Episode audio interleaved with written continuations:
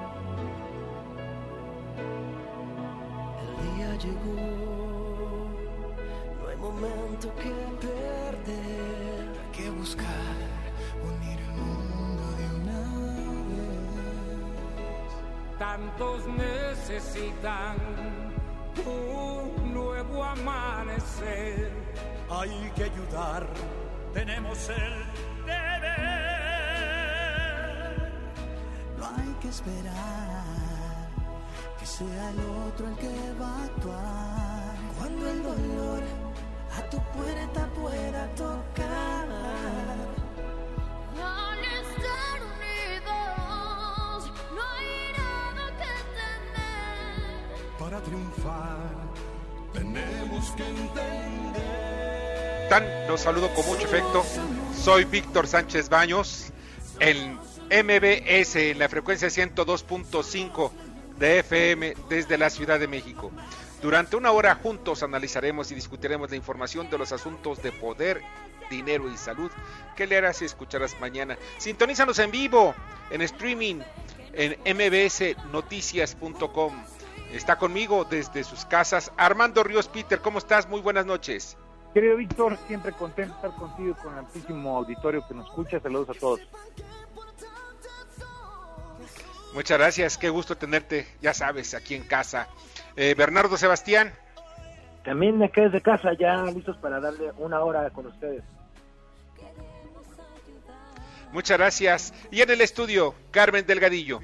Buenas y lluviosas noches a todos. ¿Cómo están? Ya estamos listos para iniciar.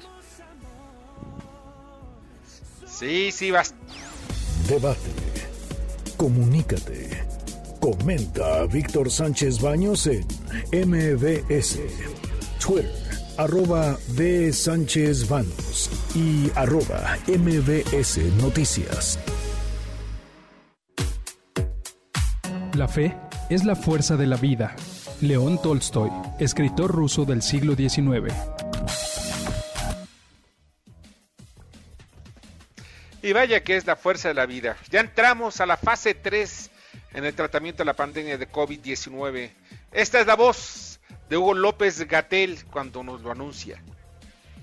Hoy queremos dar por iniciada la fase 3 de la epidemia de COVID, recordando que estamos en la fase de ascenso rápido, donde se acumularán un gran número de casos, de contagios, de hospitalizaciones. Debemos seguir manteniendo la Jornada Nacional de Sana Distancia para que estos sean los mínimos posibles. La autoridad sanitaria estatal tiene la responsabilidad de hacer cumplir estas disposiciones en sus territorios, pero además aplicar las distintas modalidades administrativas que garanticen que se cumpla la Jornada Nacional de Sana Distancia.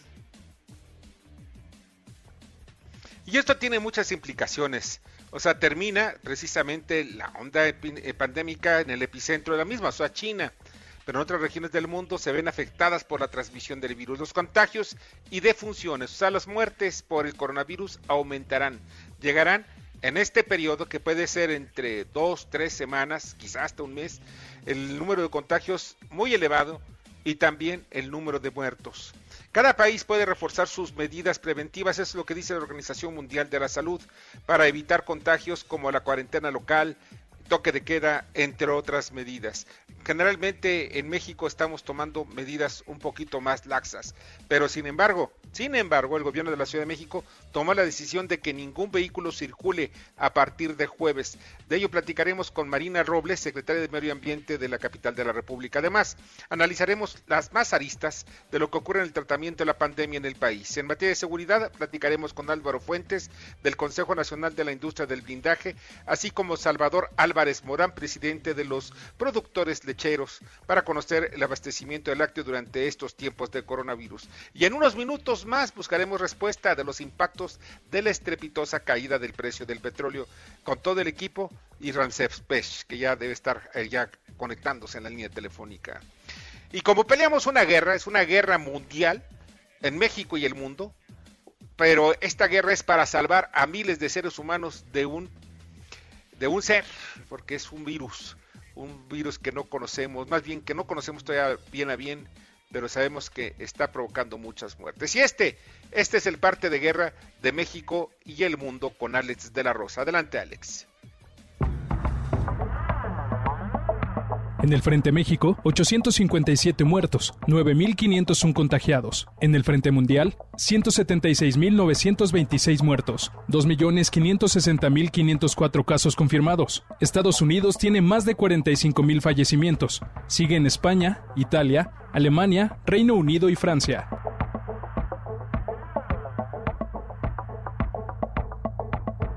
Y esto, esto es lo que pasó en la trinchera mexicana. Las notas con Carmen Delgadillo. Adelante, Carmen.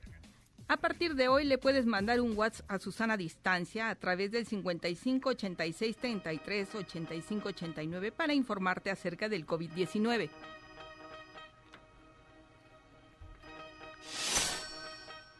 A partir del próximo jueves se aplicará Hoy no circula para todos los autos independientemente de su calcomanía. Cierran las estaciones del metro de mayor afluencia y se sancionará a establecimientos de giro no esencial que estén abiertos. Centros penitenciarios de la Ciudad de México ya registraron los primeros casos de COVID-19. Sin embargo, la Secretaría de Seguridad no precisa en cuáles de los 13 penales se dieron. Guerrero es una de las entidades que menos respeta el quedarse en casa según Google. En Naucalpan, contradicciones sobre posibles multas de hasta 4.344 pesos a quien no use cubrebocas e insiste en salir a la calle por cuestiones no esenciales. En el panorama internacional, la Organización Panamericana de la Salud instó a los gobiernos a ampliar el número de pruebas diagnósticas para limitar el impacto de COVID-19. Algunos países de Europa comenzaron a planificar un regreso a la normalidad paulatina, cautelosa y sujeta a revisión si la situación mejora. El fiscal general de Missouri demandó al gobierno chino por la aparición del coronavirus, alegando que ese país es responsable de muertes, sufrimiento y pérdidas económicas.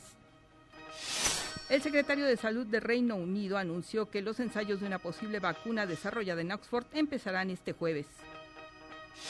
Italia registró su primer descenso en los números de casos, mientras la cifra, de contagios supera los 180 mil.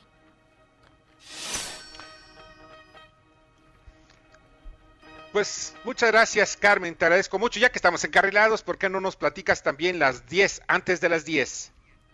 El Banco de México anunció 10 medidas de apoyo a la economía equivalentes a 750 mil millones de pesos. Además, redujo en 50 puntos base la tasa de interés para dejarla en 6%. Hacienda otorgará un estímulo fiscal a Pemex por la caída de los precios del crudo. La secretaria de Gobernación, Olga Sánchez Cordero, se reunió virtualmente con funcionarios de 74 municipios de dos entidades. Les pide apoyar el cumplimiento de fase 3 de COVID-19. El presidente de Estados Unidos, Donald Trump, suspende 60 días la entrada de migrantes que buscan la Green Card. Promotora e impulsora del desarrollo y el empleo en América Latina, de Carlos Slim colocó 25.827 millones de pesos de fibra F ideal en bolsa. La bolsa mexicana calificó esto como un hecho sin precedente. El secretario de Educación Pública, Esteban Moctezuma, anunció que el 1 de junio se reanudarán clases en todo el país. El fin de ciclo escolar sería el 17 de julio.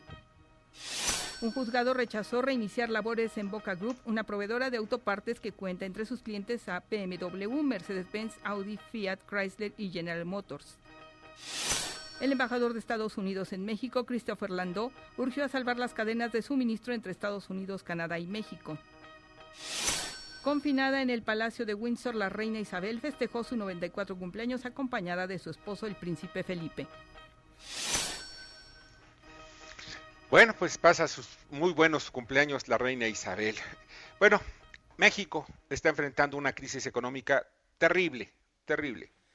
Y esta es la voz de Alicia Bárcena, presidenta de la CEPAL. En el caso de México, las micro y las pequeñas empresas representan prácticamente el 97% de de la planta empresarial y son las que más empleo generan. Así es de que estas son las empresas en donde deberíamos concentrar o se deberían concentrar los esfuerzos y en ese sentido es como se puede realmente apoyar no solamente a las empresas sino también a los eh, trabajadores. Así es de que eso es lo que, lo que se piensa que debemos, el impacto, digamos, el apoyo que se debe lograr es este esquema en donde las empresas mexicanas, sobre todo las pequeñas y medianas, sean las receptoras de este apoyo y que sea con la condición de que mantengan el empleo. Exactamente, ese es el objetivo, mantener el empleo. Es la única manera como podemos ayudar a los más pobres, a los más necesitados en el país. No se trata de regalar dinero, se trata de dejar vivas las empresas y para eso es la política fiscal. Para eso todos los mexicanos pagamos impuestos. Para única y exclusivamente proteger nuestros intereses, no proteger los intereses de la clase política en el poder, ni tampoco de los políticos en general. Durante muchos sexenios hemos visto que los políticos han visto por sus propios intereses no han visto por los intereses de todos nosotros. Y ahí está la clave de todo. En fin, estamos viendo también que en estos momentos no hay los suficientes apoyos fiscales para estas empresas. Al no haber, estamos previendo de que muchas de ellas van a cerrar, van a quebrar. No se pide, repito, no se pide regalos, no se pide un FOAPROA, no se pide nada de lo que se hizo en el pasado quizá para defender a los intereses de los amigos de los que estaban en el gobierno. No, lo que se pide es una cosa nada más, son que se amplíen los plazos fiscales. ¿Tú cómo lo ves, Armando?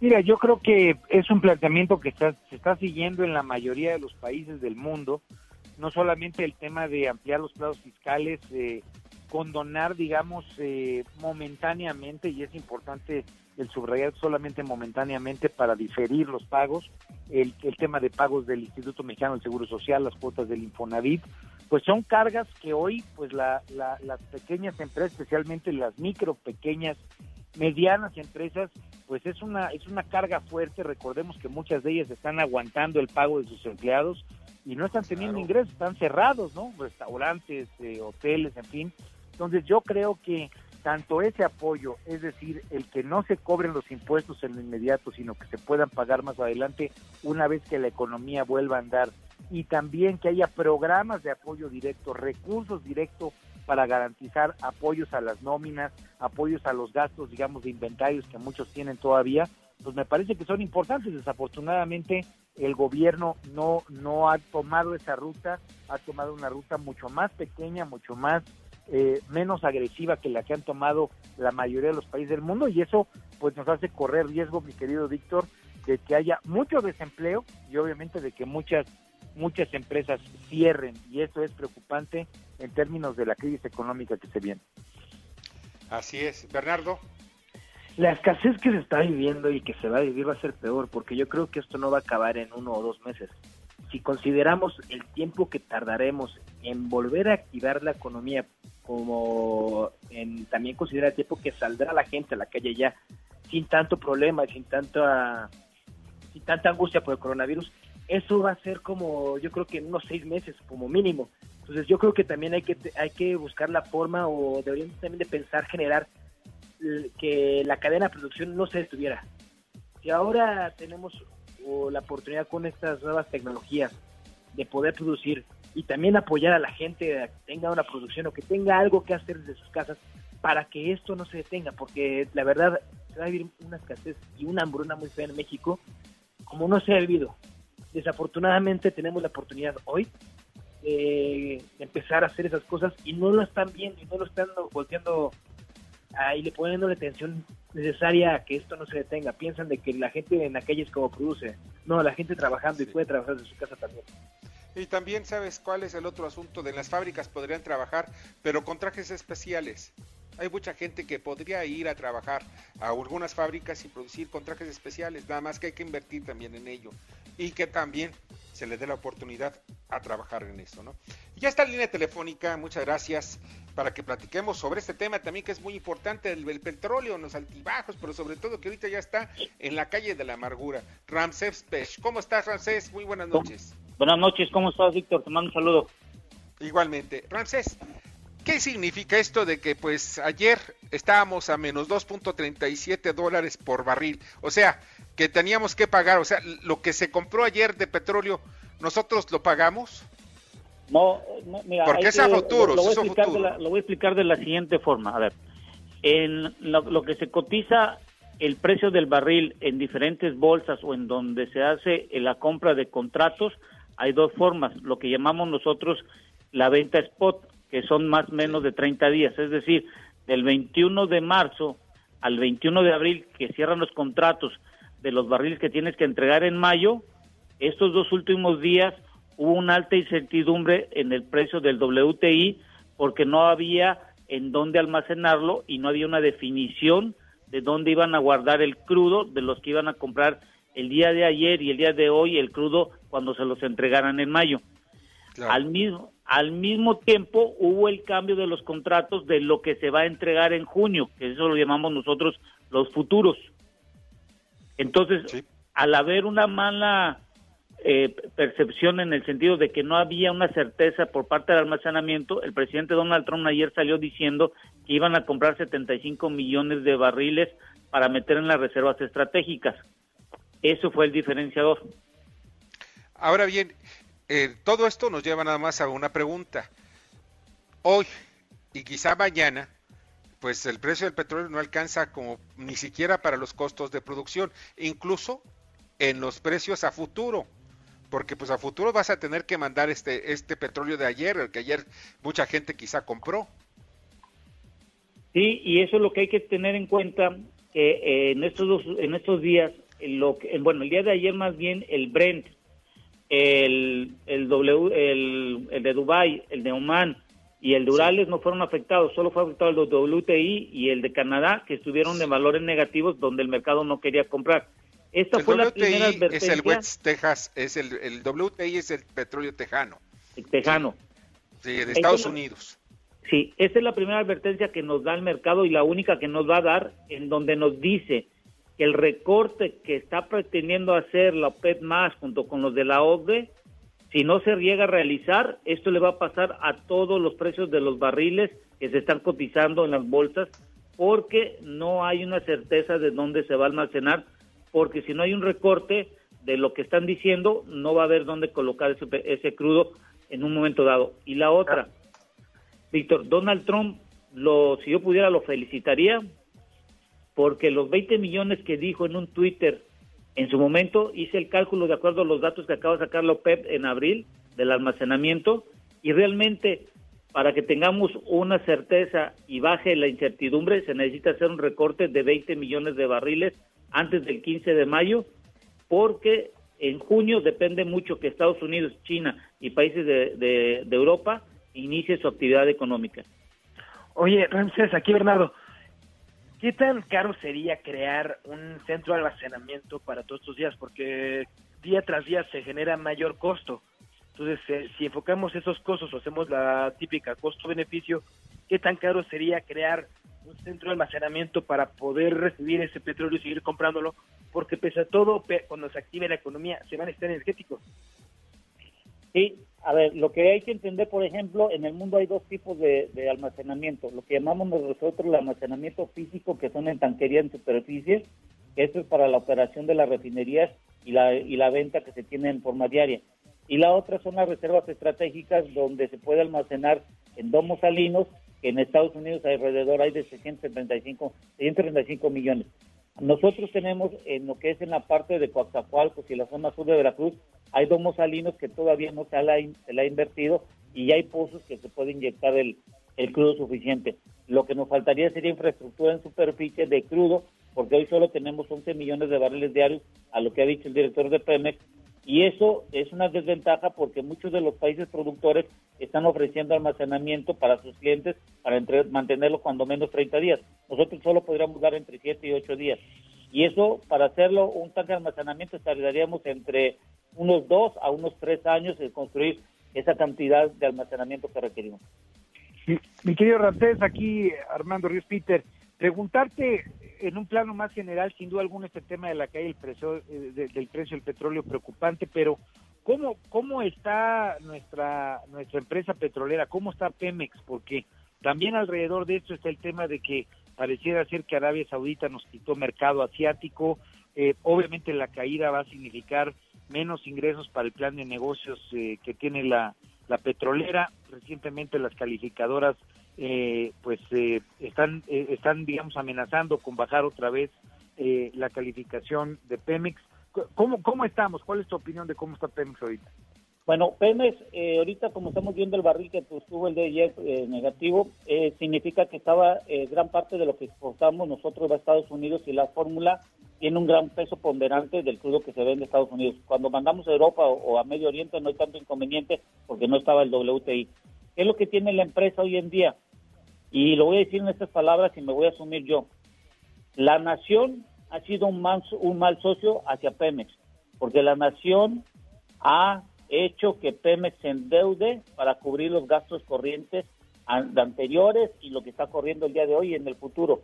Al menos que cambie la forma, eh, la, la, carga fiscal que tiene Pemex. ¿Por qué?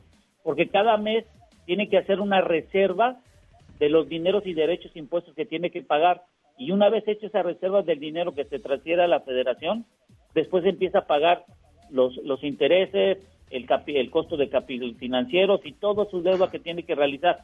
Entonces Pemex no tiene libertad en el flujo efectivo que tiene que realizar para pagar lo que debe. Entonces lo que debemos de hacer hoy en día, y es la única oportunidad que vamos a tener, es cambia ese régimen fiscal de Pemex, le dejas una libertad de cómo puede manejar su flujo de efectivo y con esto podemos ahora sí decirle que es una empresa de un negocio porque hoy en día la carga fiscal que tiene Pemex para poder para ayudar a la, a la nación está siendo muy fuerte todavía y creo que eh, la nación ha sido un mal socio. Bueno, Francés, pues te agradezco muchísimo que hayas estado con nosotros esta noche. Ya sabes, como siempre, mi agradecimiento. Gracias, que tengan buena, buena noche y bueno, ya empezamos la fase 3, a quedarnos más tiempo en casa. Abrazo sí, fuerte. Ahora sí, va a estar canijo salir. Muchas gracias, un abrazo fuerte. Francés Pech. Vamos a un corte y regresamos con, vamos a platicar con Álvaro Fuentes, presidente de la Comisión de Fabricantes de Materiales Balísticos del Consejo Nacional de la Industria del Blindaje. Escuchas a Víctor Sánchez Baños. Vamos a una pausa y continuamos. Víctor Sánchez Baños en MBS Noticias. Continuamos. Ahora vamos con el dato útil. La fase 3 del COVID-19 implica reforzar las medidas de distancia y aislamiento, lavado de manos frecuentes, estornudo de etiqueta, evitar tocarse la cara, limpiar superficies y objetos de uso común y saludo a distancia. Muchas gracias que continúan con nosotros esta noche y rápidamente les platico hay precisión importante, el programa aún no circula, aplica para los automóviles sin importar el holograma. Si sea doble cero, no van a circular a partir del jueves. Solamente, eh, solo el día que no circulan de acuerdo al último dígito de la matrícula. O sea, estamos otra vez va. Esto es importante. Si tú tienes, aunque tengas el, eh, la calcomanía 0, doble 0, 0, 1 y 2, no importa, si tienes la, la, eh, termina tu placa con el 5 o 6, los lunes vas a tener que descansar. No importa si tu carro es nuevo, no importa si tu carro es híbrido, no importa si tu carro es eléctrico, no circula ninguno. No circula ninguno con la calcomanía amarilla. Y si tienes la calcomanía rosa, tampoco. Los martes. La roja, los miércoles. O sea, los martes no circulan los que terminen las placas 7 y 8. Los miércoles 3 y cuarto, 4, perdón.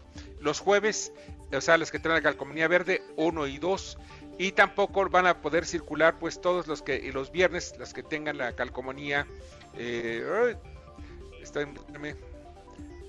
es la 9 y perdón 9 y 0 Así que ya saben ustedes, si quieren, si quieren tener problemas con la justicia, va a ser eso. Ah, pero quedan excluidos de esta medida los taxis, transportes de carga, autos con personas con discapacidad y autos conducidos. Que esto es muy importante porque ya van varios médicos que nos han mandado mensajes para preguntar que son médicos y, o trabajadores del sector salud. ¿Van a poder circular? Si circulan, aunque esté prohibido o que traigan ustedes un holograma de, con, el terminación, con terminación 2. O sea, van a circular todos aquellos que tengan ese holograma. Y, repito, es una manera también de invitar a la gente para que no salga a las calles. Pero pues al final de cuentas vamos a ver también las estaciones del metro, pues muy, muy, muy atiborradas. Ya está la línea telefónica y le agradezco muchísimo a Salvador Álvarez Morán, quien es presidente del gremio de... perdón, perdón, perdón, estoy aquí ya adelantándome. Álvaro Fuentes, presidente de la Comisión de Fabricantes y Comercializadores de Materiales Balísticos del Consejo Nacional de la Industria del Blindaje. Álvaro, muy buenas noches, ¿cómo estás? Víctor, muy buenas noches, muy bien, ¿y tú? Gracias. A tus órdenes. Muy bien, gracias. Oye, pues la pregunta, cómo está, se están incrementando, la, se está incrementando la violencia callejera. O sea, los asaltos está también en los eh, están llegando a las casas para tratar de asaltar. Eh, ¿Qué es lo que podemos hacer? Porque pues realmente la delincuencia en los tiempos del COVID está creciendo. Así es, Víctor. Eh, pues sí, la, la, situación es muy alarmante. Eh, pues la, la, la, situación de, de, la inseguridad nos preocupa y pues sí, eh, casos de robo a casa habitación, robo a transporte público, transportistas, robo a negocios, es un, son índices que, que se empiezan a, a medir, eh, eh, bueno, con mayor este, preocupación en esta, en esta crisis que estamos viviendo. Ahora bien, eh, cómo defendernos, o sea, qué hacer. Tenemos que comprar una pistola o este, ¿qué, es lo que podemos hacer? Porque ya eso de comprar una pistola, pues, es hasta contraproducente, ¿no? Pero ¿qué es lo que se puede hacer? Sí, no, por supuesto que, que el, objetivo no, no es que, las personas tomen justicia por su propia mano. Esto es, esto es la responsabilidad de las autoridades, las que están a, cargo de, de cuidar a, la, a la población y es este precisamente pues lo que eh, aquí entramos eh, las compañías, bueno, la responsabilidad que tenemos nosotros como compañías socias, miembros del Consejo Nacional de la Industria del Blindaje, es pues eh, proveer a, las fuerzas del orden del gobierno, pues de la, del, equipo necesario. Entonces, las fuerzas del orden del gobierno son las que tienen que estar protegidos y listos para eh, actuar en, los, en, los, en, las, en los casos que sea necesario, ¿no? Eh, no, no es una, no, no diría que la población este, se vaya a, tener que eh, armar, simplemente sí, lo que sí es tomar medidas de precaución, pues una, una, una, una precaución pues mayor a la normal, ¿no? Porque pues sí la, lo, que se espera eh, en delincuencia, delincuencia pues sí es, sí es este para estar más alerta de lo normal, Víctor. Álvaro Armando Ríos Peter, gusto saludarte. ¿Qué tal, Armando? Buenas noches. Los, números de la, de la industria, los números de ustedes, eh, ¿se han incrementado, digamos, las compras eh, a, las empresas que ustedes representan en los últimos días, en las últimas semanas, en los últimos meses. Sabemos que tenemos un problema de violencia fuerte en varias partes del país, la percepción de inseguridad ha crecido en la Ciudad de México, pero específicamente en el contexto del COVID, ¿han incrementado los, eh, los mexicanos el consumo de, de los bienes que ustedes proveen? Mira, eh, ya venía, bueno, con los índices de delincuencia, violencia que ya venían a la alza previo al COVID, el crecimiento ya era importante, o sea, ya, ya veníamos eh, viendo crecimientos acelerados, o sea, anualizado el año pasado, este, mismos meses veíamos crecimientos de 25 a 30% de crecimiento de las compras de, los equipos de protección personal para las fuerzas del orden. Eh, específicamente en esta, en esta temporada que estamos viviendo, eh, también se, se, atraviesa un, conflicto o un tema pues, que consideramos grave en el CNIB, es que, bueno, pues nada más, eh, dado que solamente están siendo atendidas las necesidades esenciales, entre ellas está incluida la seguridad, pero eh, pues no toda la, industria de de, protección, de seguridad, en, este, nuestro caso del blindaje, está pudiendo, está pudiendo eh, abastecer y surtir las necesidades de protección, tanto de pues, protección, eh, blindaje vehicular, blindaje corporal, eh, pues, arquitectónico, esto, todo lo que nosotros este, probemos a la industria para, de la protección. Entonces, ahí es el tema, que, está haciendo también la industria un poco, este, pues, contenida, como toda la economía, eh, bueno, en general, en una, una contención eh, que, pues, ese es el conflicto, ¿no? Que nos, nos gustaría poder apoyar eh, mucho más, porque la necesidad es enorme, ¿no? Claro. Bueno, muchas gracias. ¿Sí? Sí, te escucho. Aquí Bernardo Sebastián. Oye, una pregunta. Porque también cuando vamos en la calle y a veces vemos esos tipos malos que sabemos y creemos, más bien creemos y sabemos que se dedican a cosas que no son lícitas, pero traen camionetas blindadas. La industria, ¿cómo puede evitar eso? El brindar de servicios a ese tipo de, de personas para evitar que también estén armados o protegidos de lo que sean las fuerzas oficiales, de las fuerzas del orden.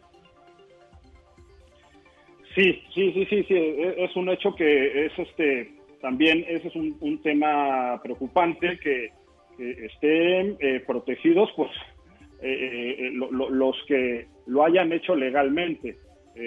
Pues, en, el blindaje, las compañías blindadoras están dadas de alta entre la Dirección General de Seguridad Privada a la hora de, de dar un, vender un blindaje, un auto blindado eh, recibe por parte de la Dirección General de Seguridad Privada un holograma. Entonces está regularizado y, solamente eh, eh, estos son los autos legalmente blindados, ¿no? Todo lo demás, que pues sí es un hecho que anda, anda, este, pues sí, armados y, blindados, ¿no? Entonces es aún más preocupante.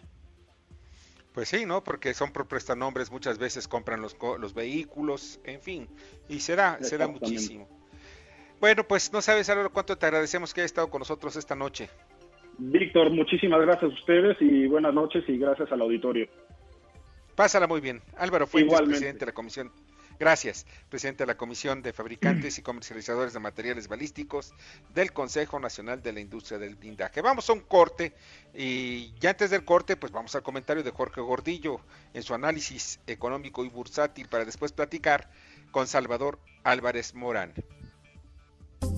La reflexión de Jorge Gordillo, analista económico y financiero, con Víctor Sánchez Baños en MBS. Hoy la jornada estaba otra vez muy enfocada a lo que pasaría con los precios del petróleo después de lo visto ayer, después de que vimos que el precio del West Texas Intermediate tocó niveles negativos, este, sobre todo en los contratos de mayo. Decíamos que hoy vencían los contratos de mayo y iban a cambiar, a medirse a los contratos de junio, entonces vimos una acción un poco positiva, ya se, se cotizaron de manera positiva, pero muy bajo todavía. Las consecuencias económicas del coronavirus están dejando un escenario negativo y en ocasiones no visto hasta el momento. Los inversionistas huyen de los activos con riesgo y el dólar se aprecia frente a las principales monedas del mundo. Por su parte, de manera interna, en México, en una reunión extraordinaria, México recortó 50 puntos base en la tasa de fondeo para dejarle en 6%. El Banco Central dijo que también adoptará medidas adicionales para promover el funcionamiento ordenado de los mercados financieros, fortalecer canales de otorgamiento de crédito y proveer liquidez. ¿Qué pasará después? El Banco de México tiene espacio quizá para recortar otros 100 puntos base, lo que está viendo el mercado, lo que está pidiendo, pero el Banco de México va a tener eh, pues, dificultades en, su evaluación para los, sus siguientes reuniones, sobre todo por la limitación que les ha puesto las calificadoras al bajarnos calificación este, en las últimas semanas pues tendrán que medir lo que necesitan de darle premio a los inversionistas para que sigan atentos o sigan eh, invirtiendo en nuestro país. Por lo pronto, el, peso mexicano cotizó arriba de los 24 pesos por dólar casi todo el día y, al final de la jornada pues, se acercó, se quedó en los 24.50.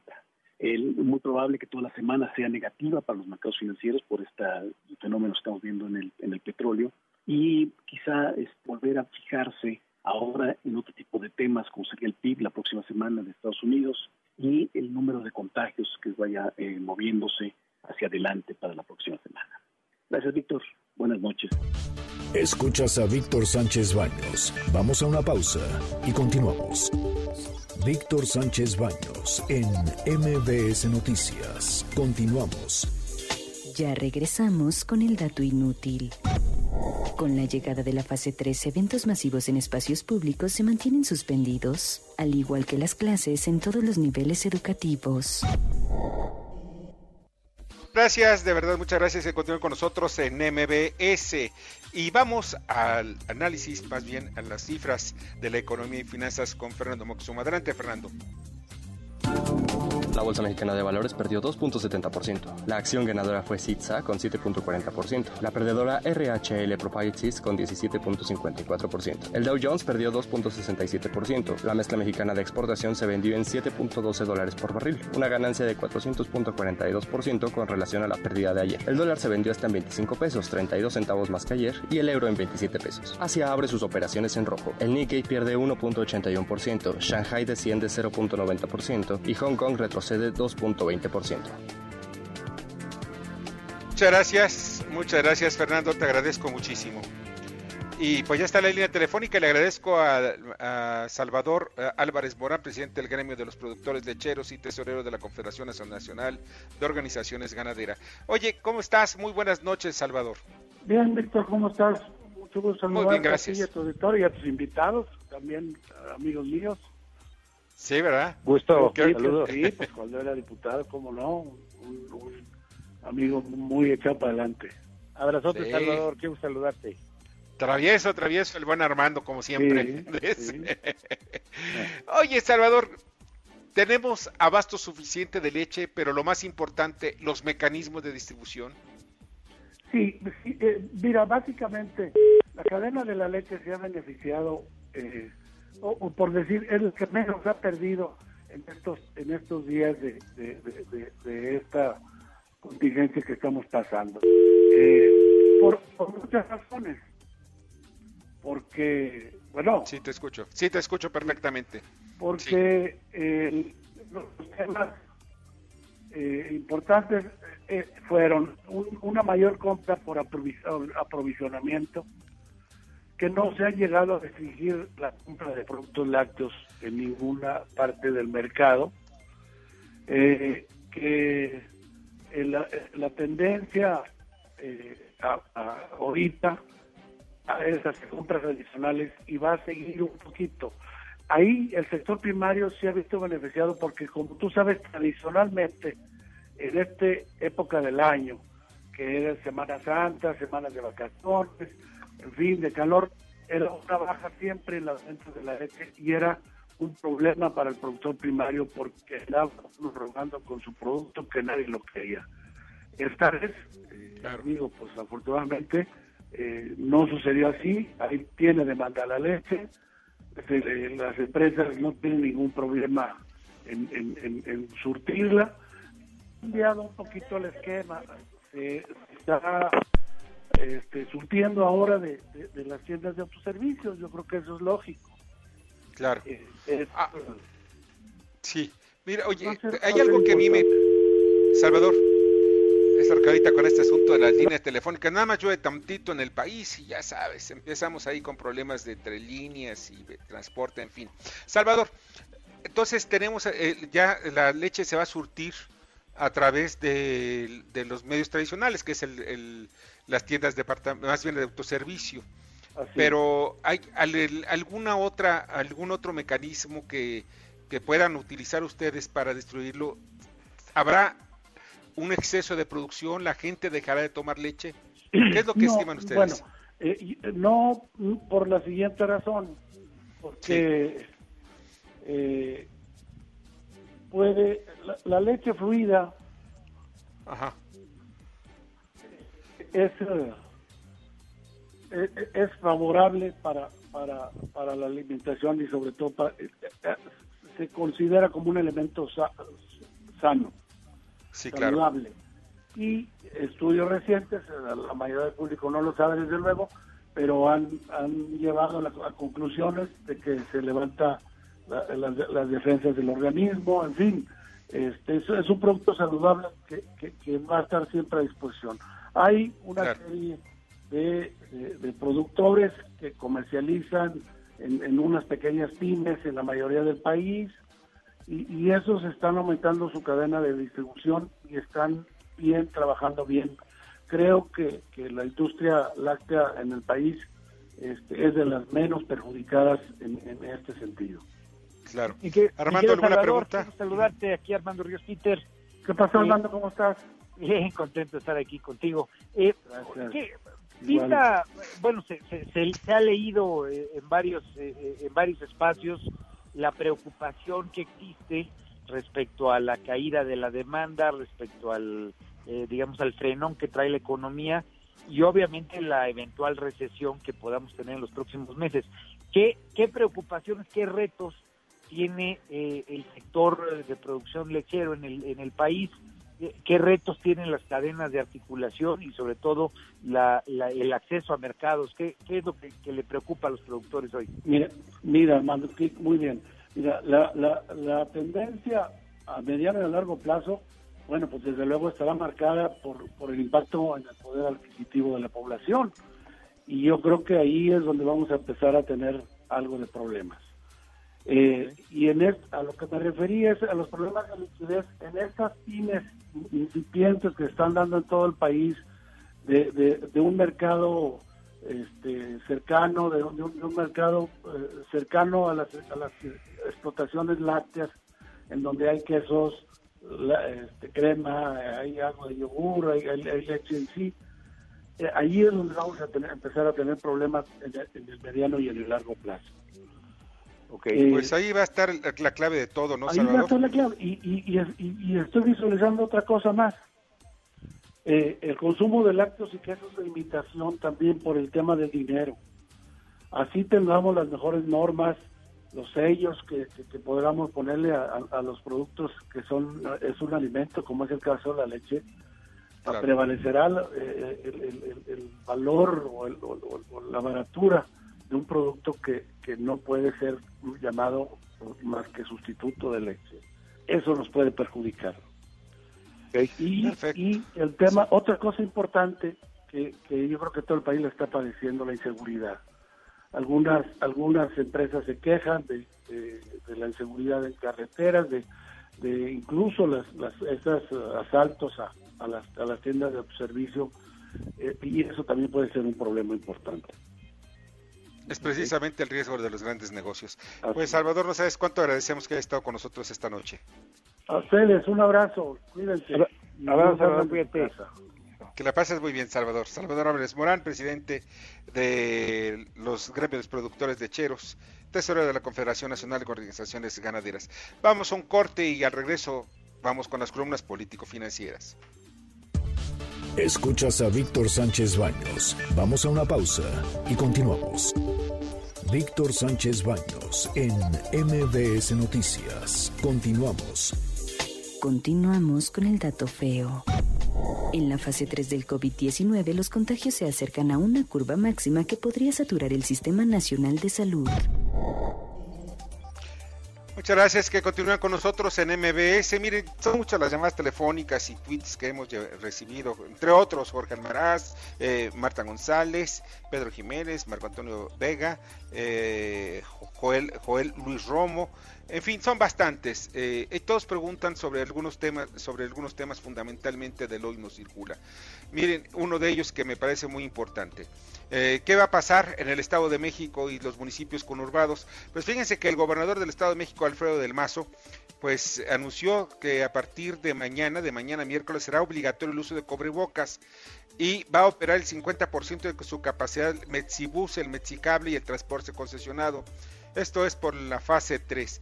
En un mensaje a través de redes sociales también se, coordinó con la Ciudad de México y definió la aplicación del hoy no circula en la zona metropolitana, o sea, para todos los hologramas, incluyendo el cero y doble cero. El uso de cubrebocas será obligatorio para salir de casa y usar transporte público. Muchos, muchos eh, municipios van a aplicar pues, sanciones a aquellos que no utilicen cubrebocas, incluso cuando vayan manejando. Bueno, algunas preguntas están ya, eh, ya se les dio respuesta a ustedes. Vamos a las columnas político-financieras que leerán, usted, leerán el día de mañana los periódicos diarios de la Ciudad de México. Y que recuerden que todos ellos están trabajando con mucha intensidad. Ramón Zurita, adelante. En la fase 3, todo lo que conlleva todas las restricciones que tenemos y además todas las medidas higiénicas y sanitarias que debemos seguir son algunos de los temas que trato en la columna de frente y de perfil que se publica en Diario Imagen. Muchas gracias Ramón. Rogelio Varela. Muchas gracias, Víctor. Buenas noches a todos. Carlos Slim vuelve a sorprender a los mercados y coloca en medio de la turbulencia la fibra E de su empresa ideal. Mañana en Corporativo en el Heraldo de México. Muchas gracias, Rogelio. Adrián Trejo. Las autoridades sanitarias de México por fin decretaron la fase 3 del coronavirus. Esta fase para contener la pandemia significará menor movilidad, pero no sabemos hasta qué grado porque la Secretaría de Salud no ha hecho su trabajo con precisión para decirnos qué sí, qué es lo que no se puede hacer en esta temporada. Que tengan ustedes buenas noches, quédense en casa. Buenas noches, Adrián. Julio Brito. Fíjate que Enoch Castellanos, que es el presidente de la Canacintra, envió un SOS después de que el subsecretario Hugo López Gatel anunció la fase 3 de la pandemia, que se extenderá hasta el primero de junio el aislamiento social. Si con un mes de paro las pymes iban a salir mal libradas, ahora imagínate con un mes adicional. Esto y otros temas en nuestra columna Riesgos y Rendimientos que publicamos todos los días en el periódico La Crónica de hoy. Muchas gracias, Julio. Pásala muy bien. Lila Arellano.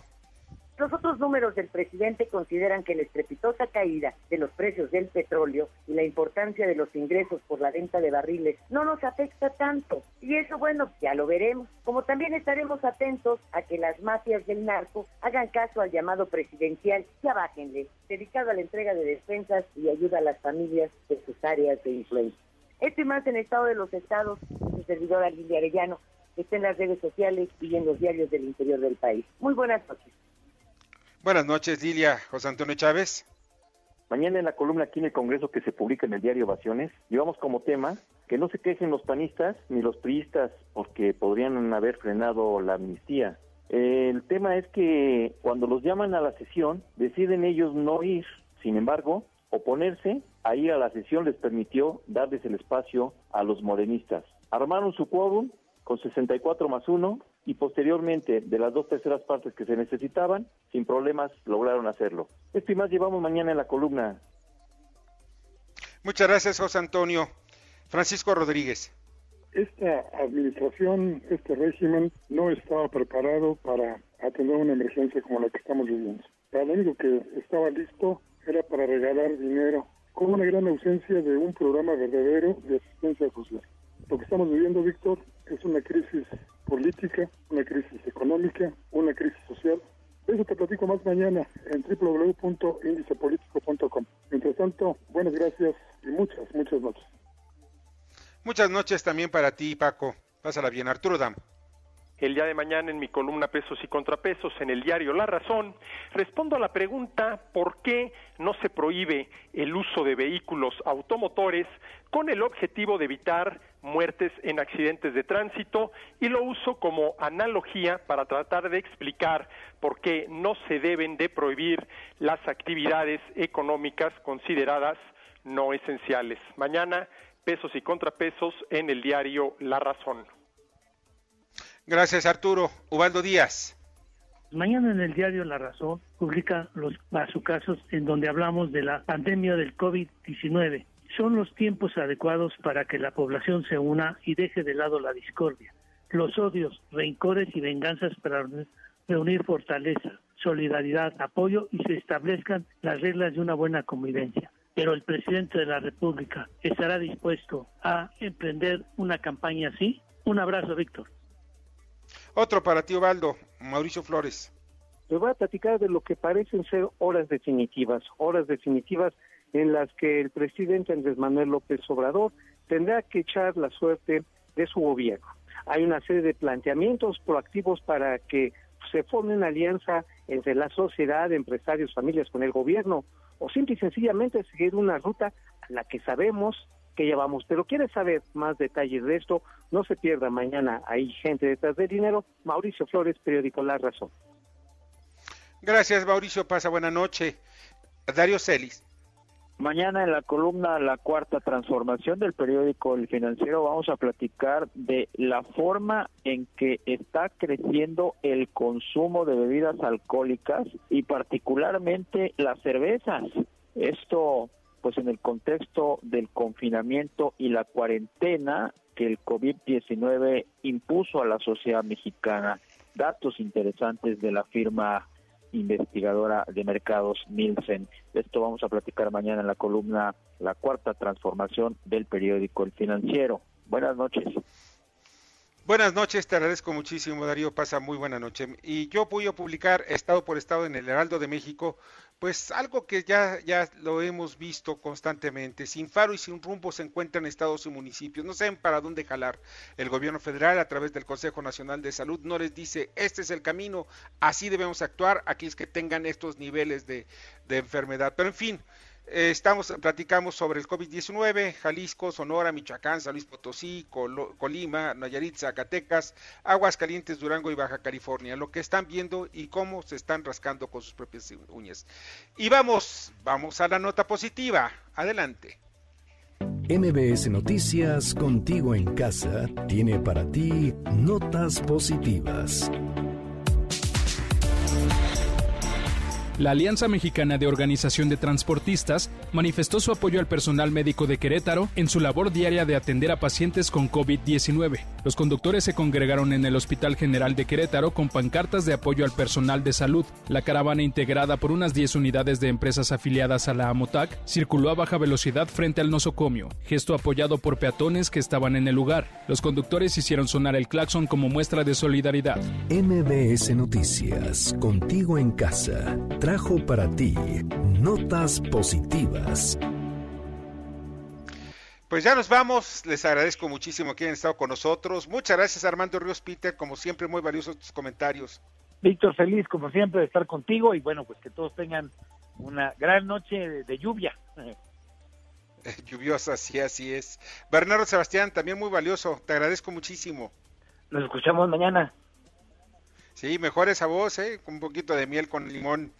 Eh, muchas gracias a todo el equipo, Jorge Romero en la producción, eh, Carmen Delgadillo en, la información, en la redacción Fernando Moxuma, en los controles Héctor Zavala. Yo soy Víctor Sánchez Baños y los invito a quedarse en casa. De veras, quédense en casa. Ustedes salvan su vida, salvan la de su familia y salvamos a la humanidad. Y no exagero, somos héroes si hacemos eso. Pasen una excelente noche. Las opiniones vertidas en este programa son única y exclusivamente de estricta responsabilidad de quien las expresa. MBS Noticias presentó a Víctor Sánchez Baños, el trasfondo de la política y los negocios. Este podcast lo escuchas en exclusiva por Himalaya. Si aún no lo haces, descarga la app para que no te pierdas ningún capítulo. Himalaya.com